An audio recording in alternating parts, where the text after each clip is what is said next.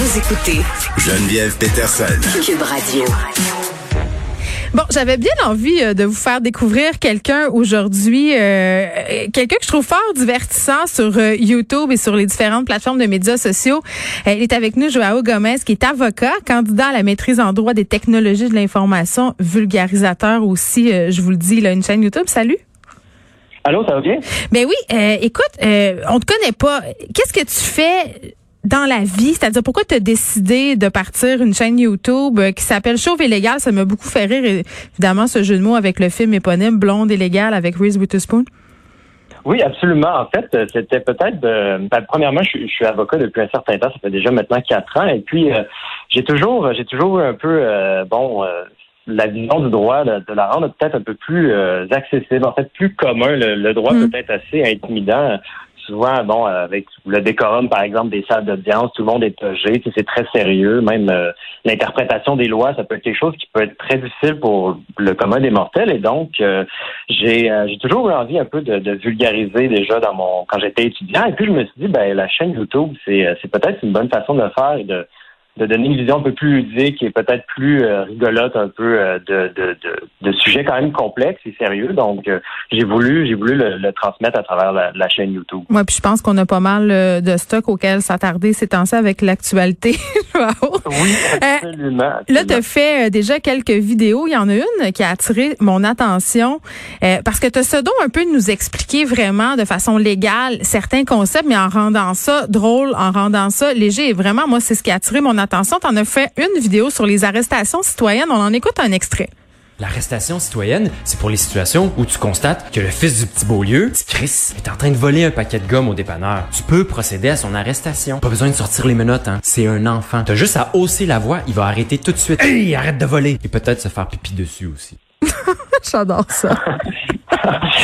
ouais, j'essaie, j'essaie peut-être de l'imager un peu parce que justement, ça peut être, euh, ça peut être assez, euh, ça peut être assez lourd justement des notions de, de droit. Et effectivement, dans l'actualité ces, ces derniers temps, je pense que c'est, ça me donne, euh, à chaque fois, j'ai beaucoup d'idées, je me note des petites idées, j'ai beaucoup plus d'idées à former que jusqu'à maintenant de, de vidéos. Mais oui, effectivement, j'essaie de le mettre un peu plus comique pour attirer, pour garder l'attention aussi des gens. Mais ben, ça marche, ça a attiré mon attention, je Puis je voulais qu'on parle de ce fameux concept d'arrestation citoyenne. Parce que là, on voit ça euh, partout, en cas beaucoup dans les milieux euh, complotistes, des gens qui sont mhm. intimement convaincus euh, pouvoir faire des, des arrestations pardon, citoyennes, pouvoir par exemple aller arrêter François Legault, arrêter Horacio Arruda. Mais on va faire un petit peu d'histoire. Ça remonte à quand ce concept-là d'arrestation citoyenne?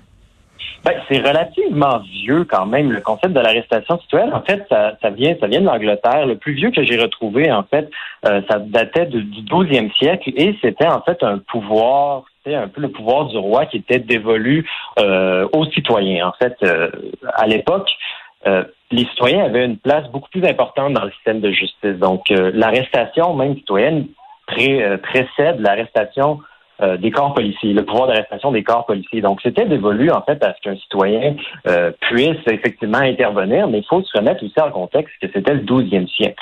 Donc, euh, c'est un peu, moi, je le vois un peu comme un vestige du droit. Je trouve ça me fait quand même sourire à chaque fois de voir arrestation citoyenne parce qu'aujourd'hui, il y a pas mal plus de risques que vous que vous publiez la vidéo de l'arrestation en tant que telle que d'intervenir vraiment, vraiment, parce que maintenant on est tellement connectés, on a tellement nos, téléphones cellulaires, je veux dire, les policiers, souvent dans les grandes villes, peuvent arriver en l'espace de, moins d'une minute. Donc, euh, je pense que l'arrestation citoyenne à cette époque-là, c'était beaucoup plus parce que c'était plus compliqué de surveiller le crime, si je peux si je peux m'exprimer. C'était plus dur. Donc, on, le donnait aux citoyens pour qu'ils puissent lui-même intervenir. Puis il y a quelque chose du power trip là-dedans, là, de se dire, hey, moi, je vais aller arrêter, ben, de, de jouer au justicier, au shérif.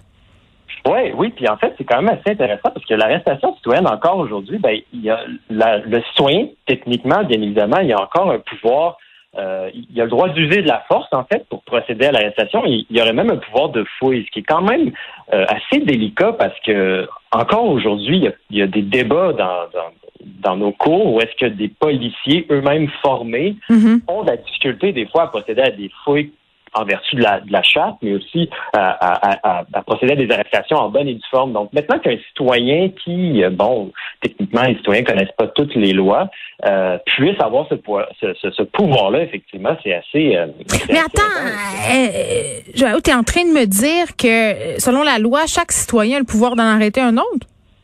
Ben, en vertu de la loi, absolument, c'est vraiment ancré dans le dans le code criminel. Et là là. Euh, et ouais, oui, ça peut être un peu, ça peut être un peu, euh, ça peut faire peur parce que justement, au vu des complotistes, mais le problème, c'est que les, les, complotistes ou les conspirationnistes, ils voient que le terme arrestation citoyenne. Donc, dans leur tête, c'est l'arrestation comme mm. qui fait un policier. Et citoyenne, ben, ça veut dire que j'ai le droit de le faire. Ça fonctionne pas nécessairement comme ça. Il y a quand même des conditions à respecter là, qui sont quand même euh, importantes parce que si vous les respectez pas, ces conditions-là, ben, arrestation, ça peut rimer aussi avec séquestration et harcèlement. Donc, si vous vous, vous, faites pas, vous respectez pas les étapes de l'arrestation citoyenne, vous n'êtes pas en train de, de, procéder à une arrestation citoyenne, vous êtes plutôt en train de commettre un crime. Donc, euh, l'exemple le, plus classique, et celui que je donne dans ma vidéo, c'est euh, celui-là où est-ce que, en tant que citoyen, vous êtes témoin, vous êtes vraiment euh, en train de voir quelqu'un en train de, commettre un acte criminel. Donc, par exemple, il est en train, une personne est en train de mettre le feu à vos poubelles.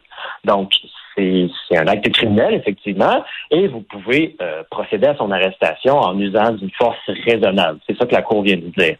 Maintenant, euh, si on est quand même logique, quelqu'un souvent qui met le feu aux poubelles, peut-être que ça dans une situation plus problématique et peut-être aussi qu'il y a un passé criminel. Vraiment, la première chose que vous devriez faire, que nous conseille le, gouvernement, en fait, mm-hmm c'est d'appeler la police. Donc, vous avez le droit de procéder à son arrestation, mais, pourquoi, pourquoi le faire si ça a été il y a un corps policier qui existe et que vous pouvez filmer la scène et appeler la police et en moins de peut-être 3-4 minutes, elle va être là. Mais, c'est ça, parce que, mettons, là, on jase, euh, je décide de faire une, une arrestation citoyenne. Euh, c'est pas tout le monde qui va se laisser arrêter de même, là. Ben, c'est ça le problème. Et donc, ça peut facilement tomber dans une violence et une violence totalement inutile pour le citoyen. Je veux dire, vous pouvez prendre en note toutes les, preuves ou la situation, le filmer comme, comme je viens de vous dire et, après aller voir les autorités. Mais effectivement, ça peut, ça peut vite déraper et, et, mener à la violence totalement inutile. Faut dire aussi qu'il y a, il y a euh, il y a même aussi une autre catégorie. Donc, ça, c'est la première catégorie où est-ce que vous êtes témoin, on dirait, disons, live de l'acte criminel. Mais la deuxième, c'est, par exemple, vous avez, vous n'êtes pas témoin live, mais vous avez des motifs raisonnables de croire qu'il y a un acte criminel qui a eu lieu. C'est l'autre exemple où est-ce que vous voyez, par exemple, là, je prends des images, beaucoup de films, peut-être c'est plus simple pour les gens, mais un bandit qui vient de voler une banque, qui s'enfuit avec le sac plein mm-hmm. d'argent et qui, qui est poursuivi par deux policiers. Donc, vous pouvez intervenir. Je serais pas tenté de, on dirait. Ben, ben personnellement. Peut-être je suis lâche. je ne sais pas. Moi, un criminel qui court en ma direction, qui est dans une situation extrêmement stressante et qui se fait poursuivre par deux policiers, euh, je risque pas d'entraver son chemin vraiment. Je ne sais pas si c'est de la, de la couardise, mais franchement, euh, il semble déjà avoir des professionnels euh, assez trousses. Peut-être que je vais lui faire une jambette, comme qu'on dit, je sais pas. Mais pour être franc, euh, bon, je, vais observer la situation. Mais sachez que ça existe, ce, pouvoir-là, et qui peut être exercé. Mais encore une fois, c'est très important quand même de, respecter ces conditions-là, parce qu'autrement, vous n'êtes pas dans une situation légale et vous êtes euh, plus enclin de commettre un acte criminel. En fait. Oui, puis ça peut ça peut mal tourner. Là, on parlait de la violence, euh, mais ça peut prendre aussi d'autres formes. Là, tu donnes l'exemple dans ta vidéo euh, euh d'un événement qui s'est produit en 2013. Un homme, puis juste l'événement en soi est assez drôlatique. Un homme qui s'est fait voler sa bouffe à chat sur son perron par une madame qui l'a procédé à son arrestation citoyenne. Oui, parce que ça, c'est bon, ça, c'est un peu des perles de jurisprudence parce que c'est quand même assez sérieux le droit, donc souvent je retrouve pas nécessairement de l'humour à la source, je dois en créer autour. Mais celui-là, c'était un exemple parfait parce que en plus, euh, c'était un, disons un, ex-confrère, c'était lui-même un avocat, le monsieur qui a procédé à l'arrestation. Et euh, vraiment, dans, dans le jugement, c'est assez inquiétant parce que justement, il, il, y a une madame qui vient euh, vient voler sa, nourriture pour chat euh, parce qu'elle a peur que d'autres euh, d'autres chats se, contaminent avec cette nourriture-là. Bref, peu importe. et il décide de procéder à son arrestation, mais il le fait de façon totalement violente et exagérée. Oui, Rambo style. Oh, il met une serviette sur sa tête, il mobilise avec son corps. Euh, il y a sa femme qui filme avec un iPad. J'ai presque envie de dire euh, OK boomer, je sais pas trop là, mais bon, je veux pas, je veux pas catégoriser le monsieur, mais bref, euh, ça a été tellement violent que la, madame quand même s'est urinée dans son pantalon, donc c'était quand même très intense. Et le juge est venu dire, ben bien que vous aviez, euh, vous vouliez procéder à une arrestation citoyenne et que vous aviez les conditions, vous n'avez pas respecté la condition de l'usage de la force raisonnable. Vous êtes allé beaucoup trop loin. Et euh, il y a eu plutôt des accusations de voie de fait qui ont été portées contre cet avocat-là. Donc, euh, quand même, c'était, il faut, quand même prendre ça relatif. Et, dans le contexte des, des, conspirationnistes et des mm. complotistes, c'est quelque chose qu'on remarque beaucoup. oui, c'est un. C'est un pensée si bien. Et là, euh, je crois que dans un de tes prochains vidéos, tu vas t'intéresser au cas de Jean-François Dubois. Euh, Jean-François Dubois, là, c'est cet influenceur, et là, je mets des guillemets, complotiste, qui a déjà parlé à maintes reprises d'arrestation citoyenne euh, et aussi grand expert du droit autoproclamé. D'ailleurs, il se magazine et là, il à partir avec le barreau du Québec aussi. Là.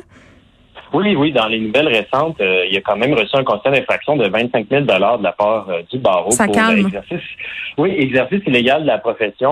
On voit d'ailleurs sur son Facebook une vidéo à, ce sujet-là. Ça fait plusieurs années euh, qu'il qui fait des vidéos, qui, hmm. tente d'expliquer le droit. Puis ce qu'on remarque, en tout cas, ça c'est c'est peut-être une observation très personnelle, mais ça se reflète un peu aussi avec l'arrestation citoyenne à l'événement qu'on a vu à l'automne dernier avec le député Jacques Munsing qui a été accosté par un, justement un complotiste qui voulait procéder à son arrestation, c'est qu'on on va pas plus loin pour on n'explore pas les, finalités du droit en fait.